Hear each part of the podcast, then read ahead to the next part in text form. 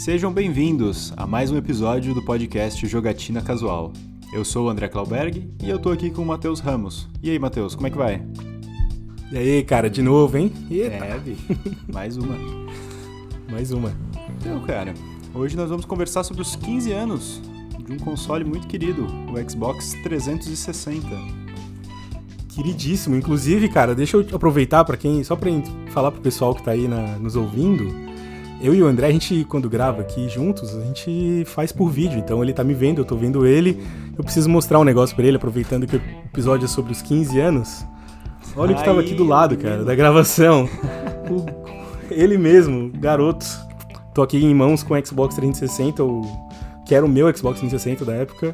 Classicão, branco, com um HD, tipo, um HD extra aqui de 320 GB, porra toda. Ele já não funciona já tem alguns anos. Deu a porcaria do, do problema fatal dele lá, que a gente pode comentar inclusive. Sei. E foi pro pau. Tu acha que esse carinha aí tem uns 15 anos? Não tem tanto, né? Acho que. Acho que não, cara. Esse carinha aqui deve ter uns 10 anos, talvez. Uns 10 anos, talvez. Ah, parece bom, é. parece bom. 2011. Justo. É, eu acho que Talvez, é, talvez um pouquinho mais, cara. Deixa eu pensar. Eu comprei ele, eu comprei ele com meu meu salário, assim, do meu primeiro emprego, com 18 anos. Uhum. Então tem 12 anos. 12 anos. 12 para 11 anos. Uhum, é. uhum. Tá, tá bem aí. Tá inteiro aqui, só não tá funcionando. Cara, eu quase pulei essa geração, na verdade.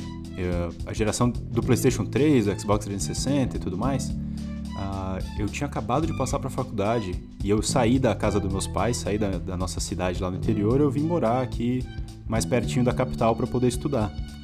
E aí eu deixei meu Play 2 para trás, né? Tinha acabado de sair do, do, terceirão, deixei meu Play 2 em casa pro meu irmão e vim estudar, né? Tipo, focado em, em fazer as matérias e tirar as notas boas, etc. E eu não tive console nessa época, porque, pô, eu não ia conseguir morar sozinho com 18 anos tendo um, um Xbox para brincar, sabe? Eu tinha que estudar mesmo.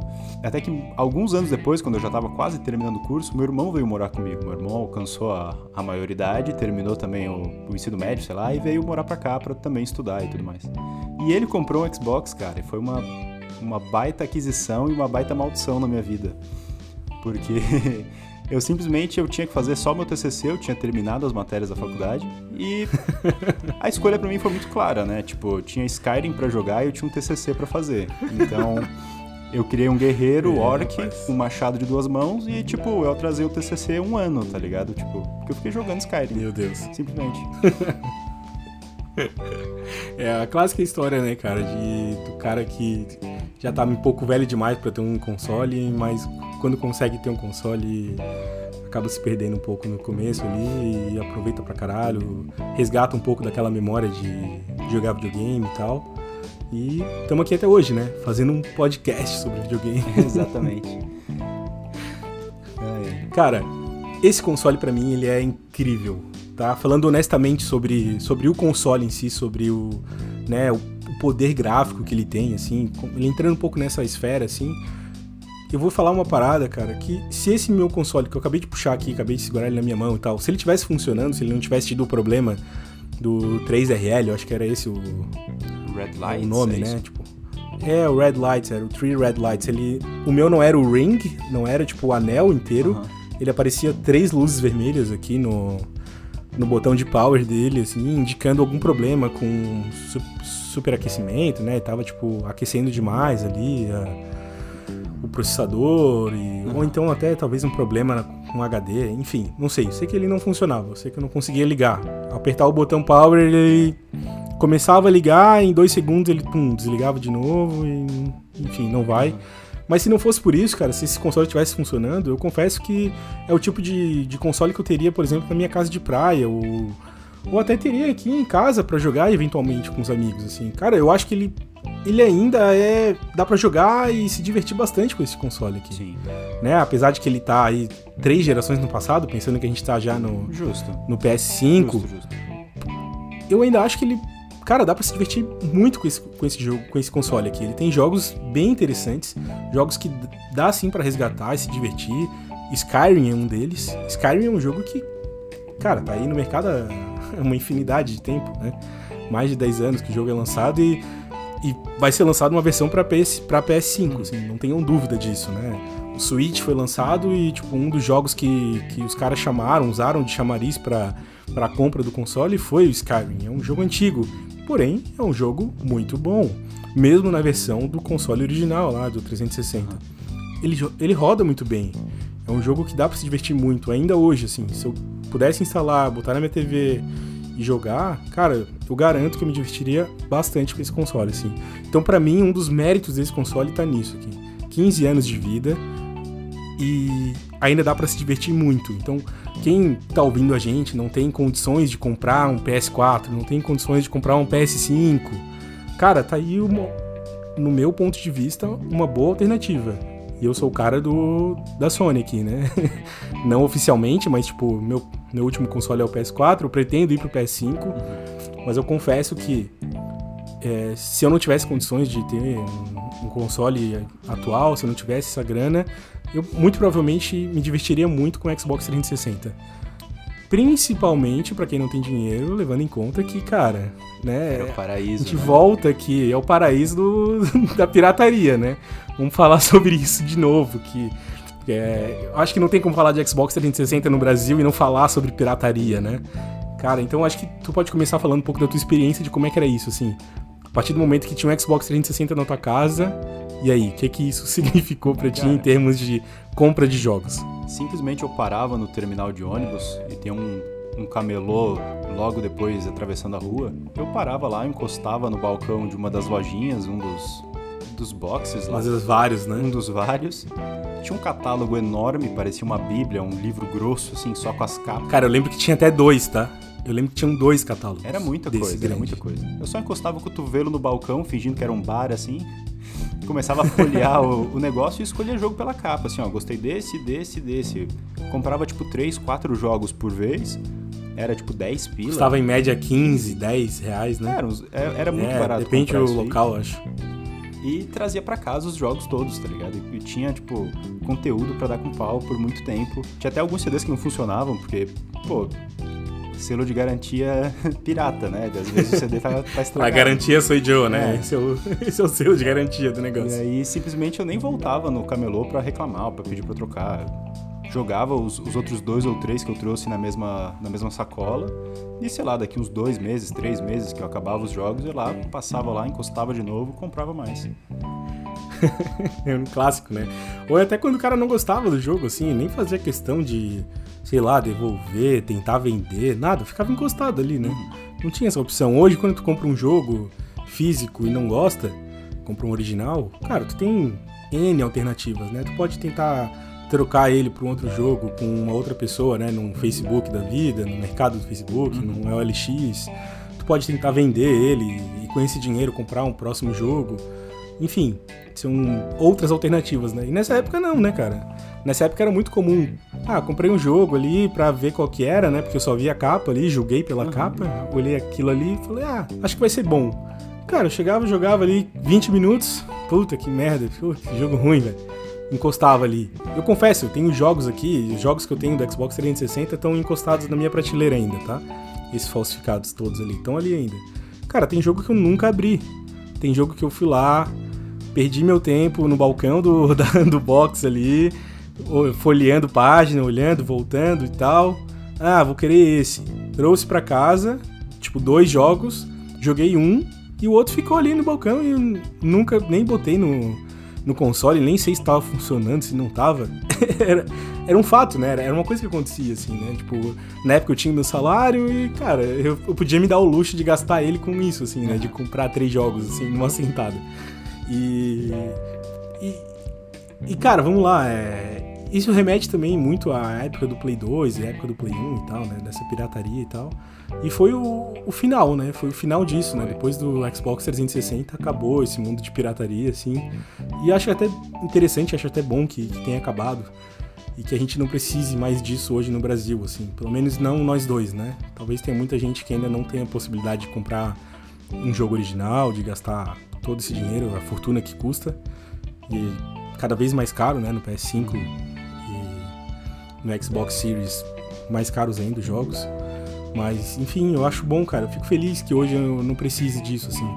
Eu, eu honestamente acho, acho, muito, acho muito bom que a gente pode estar tá financiando a indústria que a gente tanto gosta, né?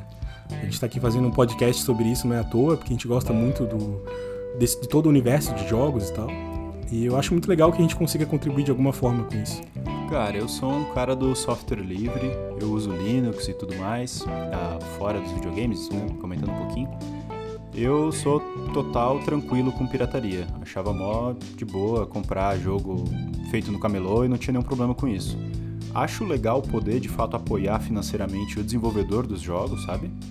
Quando eu compro um jogo sim, hoje, sim. eu sei que uma, uma fatia desse meu dinheiro tá indo pro, pro bolso de quem gastou as horas, quem fez crunch para conseguir entregar o jogo no prazo e, e tudo mais mas sei lá, eu acho que a questão da acessibilidade é muito importante pro meu coração, assim. E eu tenho certeza que o preço dos jogos não é ele, ele é um degrau, ele é uma barreira para muita gente, sabe? E o, Sim, o preço certeza. do camelô eu achava mais, mais atrativo, eu gostava um pouco mais. Apesar de nenhuma dessa grana aí pro, pro lugar certo, vamos chamar assim, eu tenho essa, essa opinião meio, meio dividida, assim. É, eu entendo, cara. Eu acho que podia ser muito mais barato, principalmente no Brasil e em outros países de terceiro mundo, assim, né? Países em desenvolvimento. Eu acho que ele ainda é uma barreira muito grande, né? Eu, pensando nos Estados Unidos, por exemplo, 60 dólares talvez seja um absurdo tão grande. Pensando que a gente estava aqui, que a gente gastava 45 para comprar três jogos, uhum. gastar um pouquinho a mais que isso para comprar um jogo e ter todo esse todo esse background de apoio à indústria, de apoio aos trabalhadores ali, o pessoal que está ali de fato botando as horas para desenvolver aquele jogo que a gente está se divertindo e, e, aproveitando tanto, né? Pensando nisso, talvez se a gente pudesse pagar 60 reais e não 300, não 400 uhum. ou 500 em alguns casos mais raros assim, mas que existem, talvez fosse até interessante, assim. E eu acho que é até justo. Eu acho que não seria um problema tão grande para a indústria. Talvez eles compensassem isso no volume de vendas e tal, e acabasse que ficasse elas por elas, né? Eu realmente, apesar de gostar da ideia de, de poder de poder estar tá apoiando a indústria, eu concordo contigo que, que ainda é muito caro e de que ainda é um, um impeditivo muito grande para muita gente. E eu gosto da ideia também, claro, de, de acessibilidade, né? De que mais pessoas possam fazer isso aqui. E, inclusive, deixa um abraço aqui para um dos nossos seguidores lá do Instagram que veio trocar uma ideia comigo esses dias ali. A gente trocou uma ideia bem grande, cara. E é um cara que adora videogames, adora jogos e que acaba tendo que procurar muito da coleção que ele tem, assim, o cara acaba tendo que achar, né? Mais de 80% da coleção que ele tem são de itens que ele achou. Achou na rua, achou em. um pessoal jogou fora e tal. E, e isso é o reflexo do. disso, assim, né? Dessa barreira, assim. Tipo, com certeza ele poderia. Ele queria ter muito um PS5, ele queria muito ter um, um videogame de última geração, jogos de lançamento. E e, e, não pode. E acaba tendo que se divertir, e acaba tendo que aproveitar um pouco desse universo de jogos da maneira que é possível, assim, né? E que bom que ele consegue fazer isso, que bom que é possível de alguma forma e, e que ele consegue extrair diversão daquilo ali. Mas, mas fica essa reflexão, assim, né, cara, de que realmente, apesar de ser bom pra gente, para algumas pessoas é, é um problema. Verdade.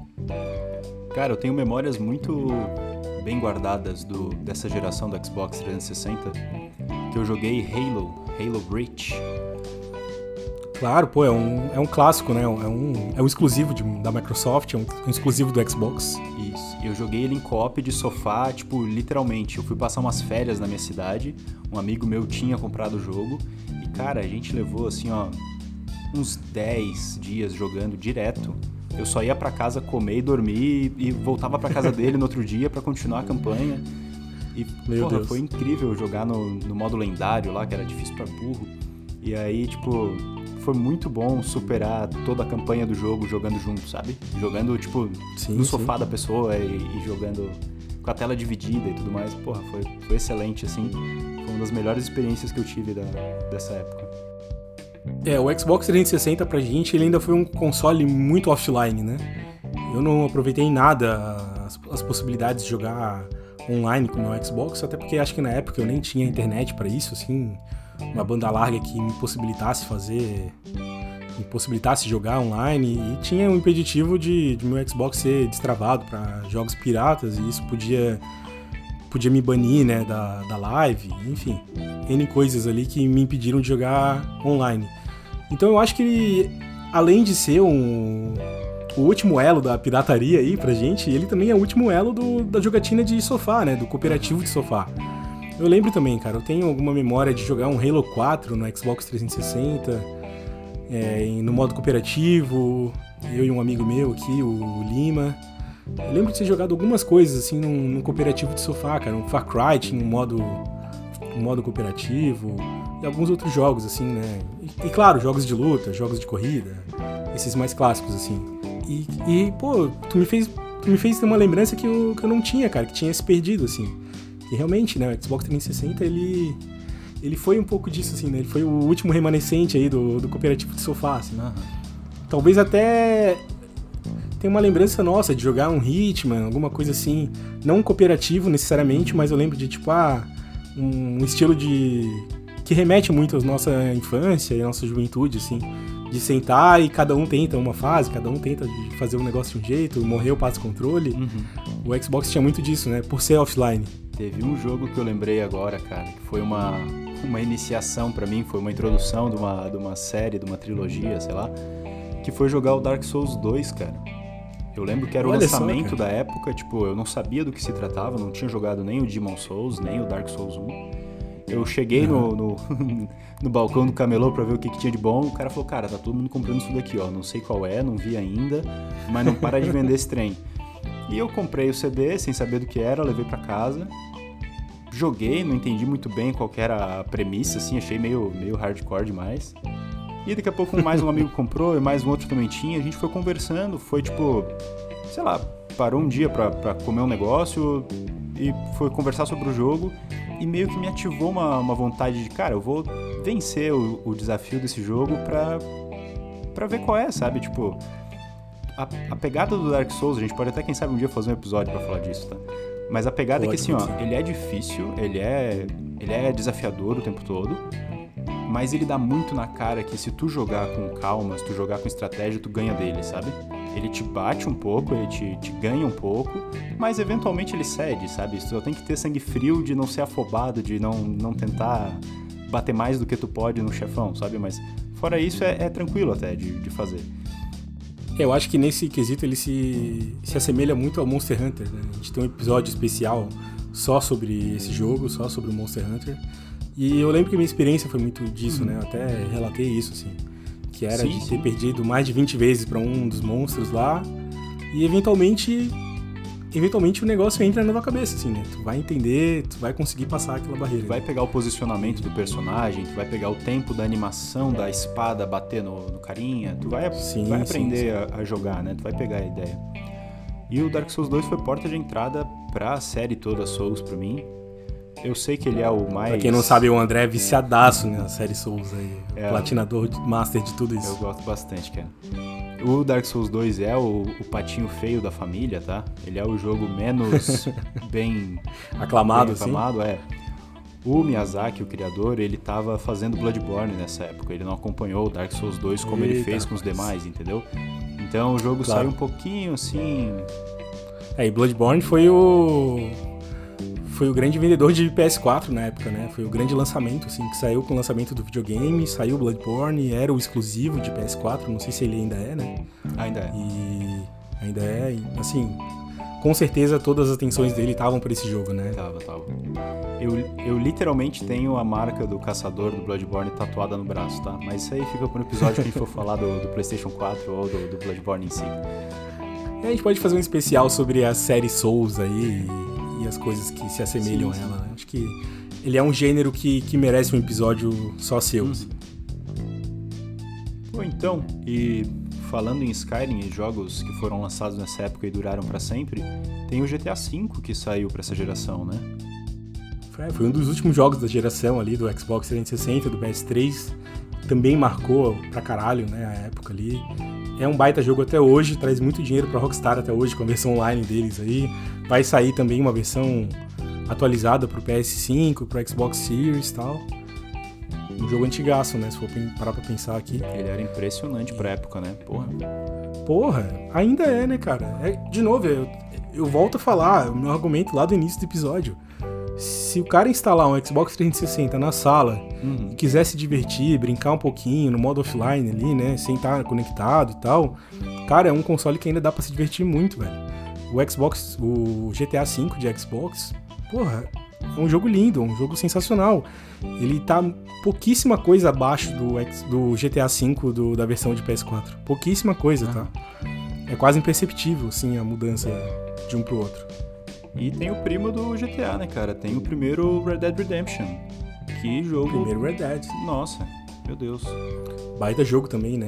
Porra, baita jogo, cara. Esse jogo é sensacional. É impressionante. Claro, vou fazer um comparativo aí do primeiro Red Dead Redemption pro, pro Red, Dead, Red Dead Redemption 2, aí Ah, tu vai entender o salto, o salto geracional, sim, né? sim.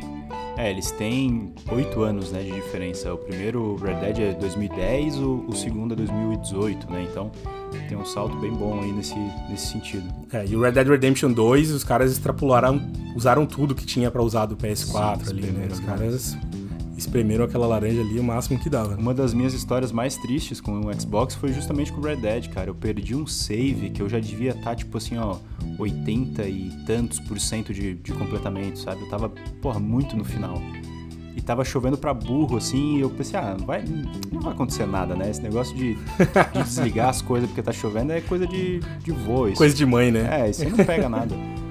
E, cara, acabou É, a aprendeu luz da pior forma, né? e corrompeu o save do Red Dead, velho. Foi uma tristeza. Porque tinha muito... só corrompeu o save do Red Dead só? Cara, assim, Nenhum outro corrom- jogo foi afetado? Não, eu tava jogando Red Dead, né? Eu Tava jogando se- ele, né? Tava o eu que tava, tava aberto ali, né? Cara, eu tinha feito tanto desafio, cara, aquelas. Ah, como é que é o nome? Desafio tipo de botanista. Tu tem que juntar seis ervas no mapa do deserto. Tu tem que Ok. fazer o desafio de caçador, que é matar um São urso com um os tiro só. achievements. É, eu tava muito longe nisso, cara. Eu, tipo, gastei uma... muitas horas atrás desses... Dessas missõezinhas que não são missões do jogo, mas que tu pode ficar fazendo, sabe? Pô, Sim, perder sim. esse progresso foi muito dolorido, foi muito ruim. Cara, eu lembro que eu passei por isso, eu, eu quase passei por isso, na verdade, com o Skyrim, assim. É aquilo ali que a gente falou, né? Tu comprava um CD vagabundo ali do Piratão e tal, e ele tinha um tempo de vida que, que não era tão prolongado, assim, né? Era meio curto. E, cara, eu lembro de ter comprado, jogado muito, cara. Eu devia ter, sei lá, mais de 100 horas, quase 200 horas do, do save ali. E um dia, simplesmente, o CD parou de ler, assim, parou de funcionar. E aí eu fui atrás, comprei um outro. E esse outro que eu comprei, cara, acho que era uma versão diferente, uma versão modificada que os caras fizeram. Ela era até dublada, assim. Tinha algumas legendas dubladas e tal. É, umas modificações que fizeram muito loucas lá. E ele, ele não entendeu o save que eu tinha no, no HD, assim. Talvez por ser diferente, por ser essa modificação. Cara, ele simplesmente não entendeu aquilo ali como um, como um loading, assim. E eu tive que comprar outro, outro disco. Então hoje, se eu for dar uma olhada ali no- nos meus discos de Xbox, eu vou ter três cópias do Skyrim. né?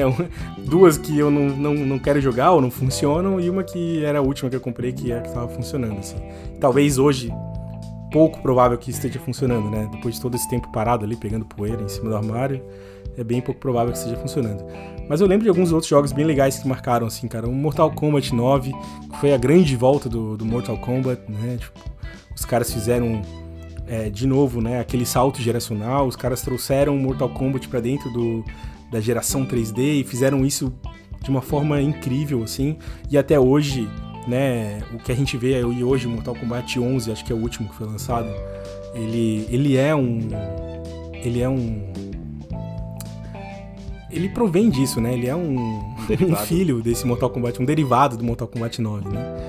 Com certeza, assim, tu vê que, que, que a, que a base tá toda ali, né? A base tá toda no, no Mortal Kombat 9, né? Não tem nada a ver com 1, 2 e 3, por exemplo. Outros jogos que marcaram a época ali, cara. Assassin's Creed? Assassin's Creed, né? A geração do. A série Assassin's Creed, a franquia deles começou nessa geração, né? Eu lembro que eu joguei o primeiro, e aí eu já pulei lá pro, pro 3, que era nos Estados Unidos, com um nativo americano que jogava. Depois fui pro Black Flag, aí eu perdi toda aquela parte lá, 1, 2, 3 e não sei o que, Brotherhood, não sei das quantas. Eu não joguei esses aí, mas, cara, é uma franquia que eu jogo até hoje, né? Catálogo enorme. Que começou né? no Xbox 360. Pô, gigantesco, tá louco. Se for jogar só a franquia Assassin's Creed aí, são muitas horas.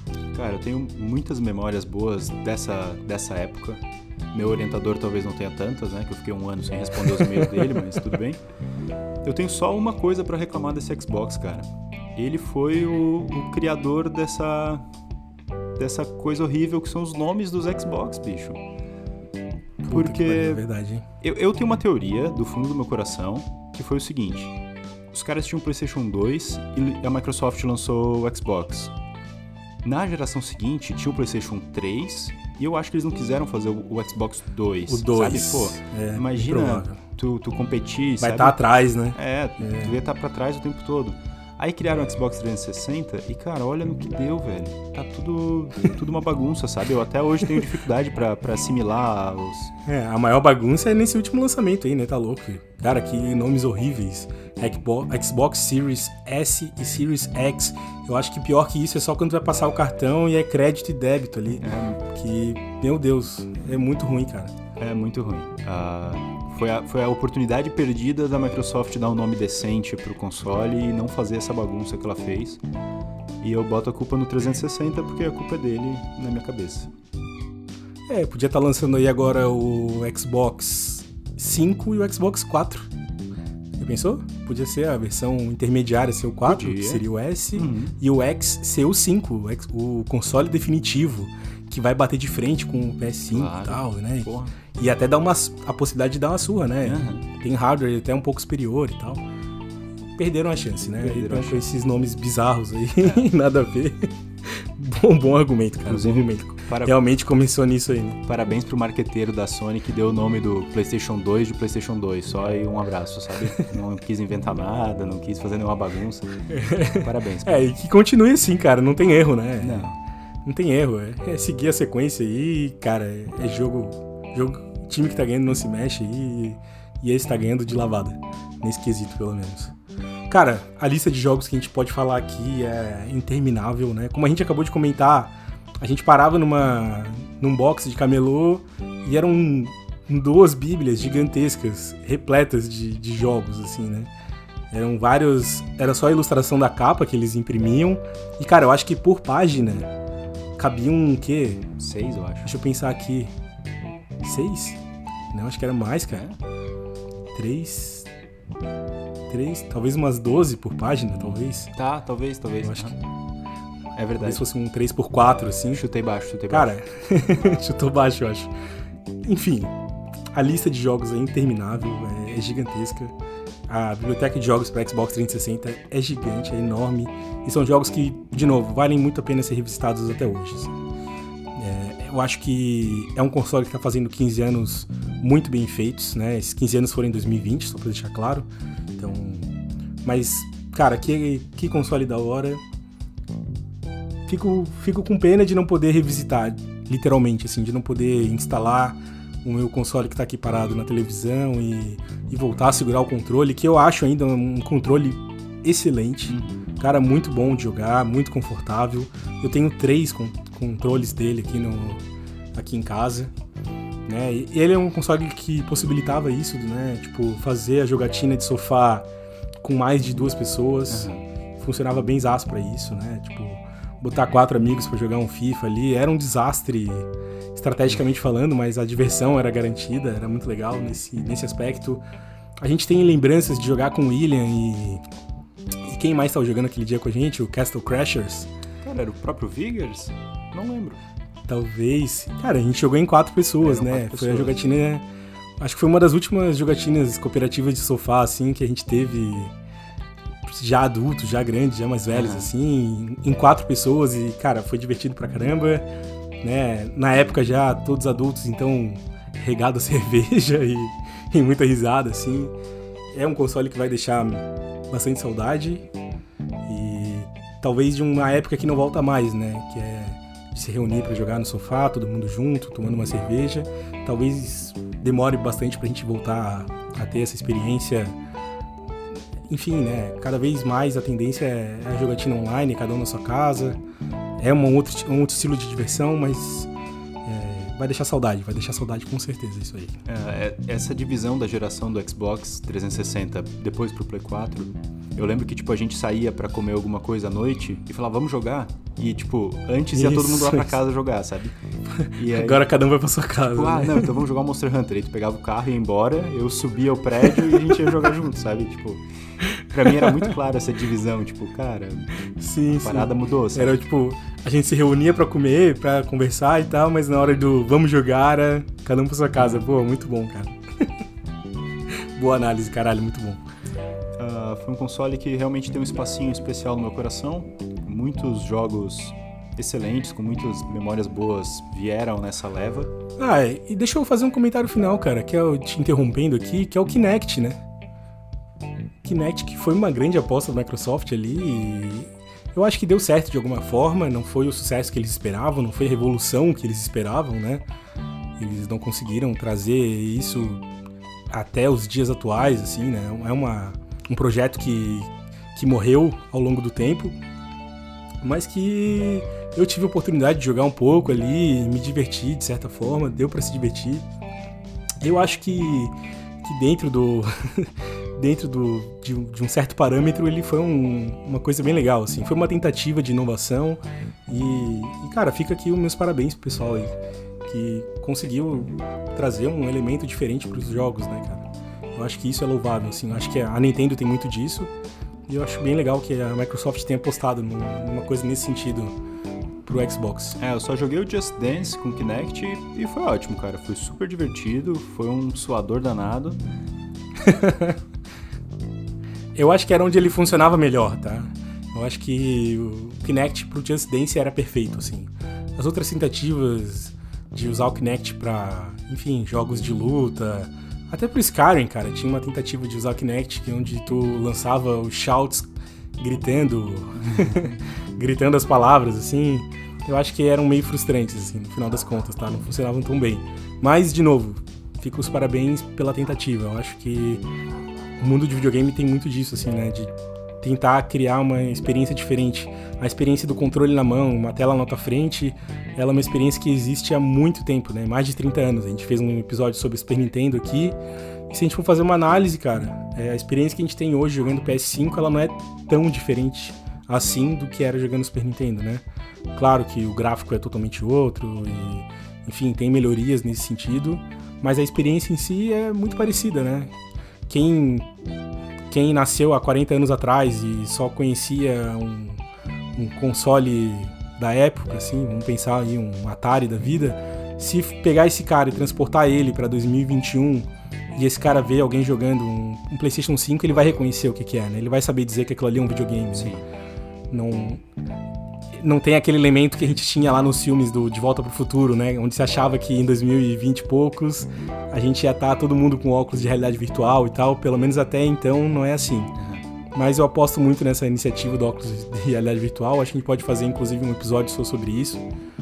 E, e talvez o Kinect tenha sido o primeiro pontapé para esse futuro, assim, né? Uhum. Não foi o pontapé certeiro, mas foi uma tentativa. Sim, sim. Eu me diverti bastante, foi uma, uma época muito boa da, dos jogos para mim. E eu acho que é isso, cara. As memórias que eu tenho do Xbox, as informações que eu tinha também são essas. Foi foi um episódio interessante, eu acho que foi, foi massa fazer essa, esse bate-papo. E eu acho que a gente vai ficando por aqui. Matheus, muito obrigado. Agradeço demais a presença e vamos para a próxima. Valeu, Andrezão. Obrigado pelo convite. Tamo aí na próxima, então, cara.